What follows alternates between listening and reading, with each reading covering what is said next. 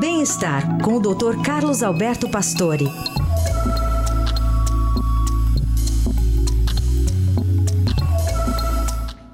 Oi, doutor Pastore, tudo bem? Bom dia. Bom dia, Carol. Bom dia, Raíssa. Bom dia. Bom dia, ouvintes.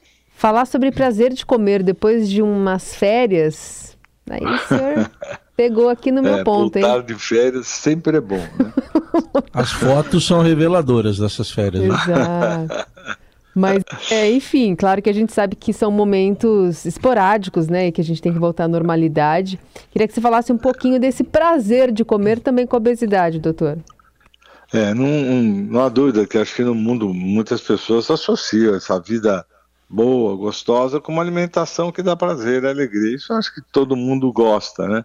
Eu acho que talvez não tenha sido bem avaliada como alimentação exagerada pode trazer obesidade, mas pode trazer diabetes, doenças cardiovasculares e aumenta muito a mortalidade desse grupo que se alimenta exageradamente.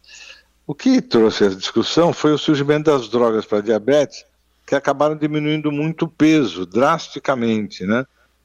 E isso muda um pouco a relação com a comida, porque essas drogas chamadas semaglutidas, elas são conhecidas na praça como Ozempic, Ruegov, Ribelsus, tem vários nomes, Saxenda, Trulist.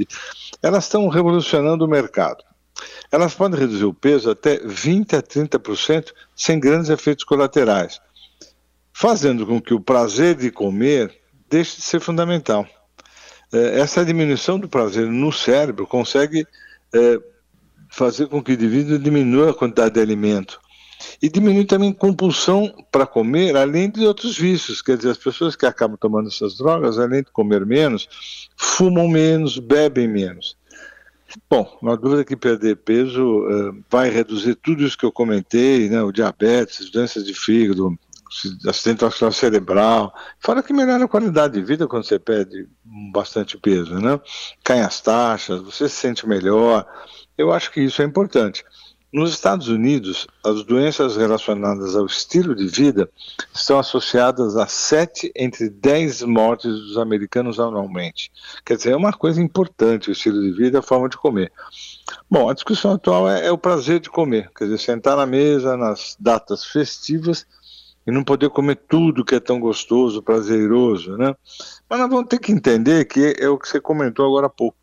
Isso é para situações excepcionais, quer dizer, você pode, num fim de semana, comer uma coisa diferente, comer um pouco mais, tudo bem, mas não pode ser a sua rotina. Então a relação com a alimentação está tá realmente sendo revista, porque o custo disso está saindo muito caro. A obesidade é uma doença espalhada pelo mundo, né?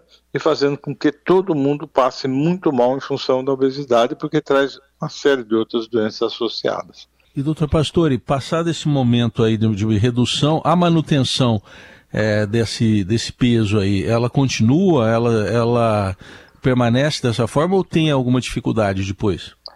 É, não, não, tem jeito, né, Racha? Tudo que você utiliza para mudar um pouco hábitos, é, você precisa dar, perpetuar um pouco o processo. Quer dizer, não adianta você achar que vai fazer um tratamento de perder 10, 20 quilos e depois voltar a comer tudo de novo. Quer dizer, você precisa mudar a relação com a alimentação em quantidade, em qualidade, usar a alimentação como fosse normalmente uma coisa muito saudável e importante e eventualmente sair fora porque ninguém é de ferro todo mundo quer comer alguma coisa diferente.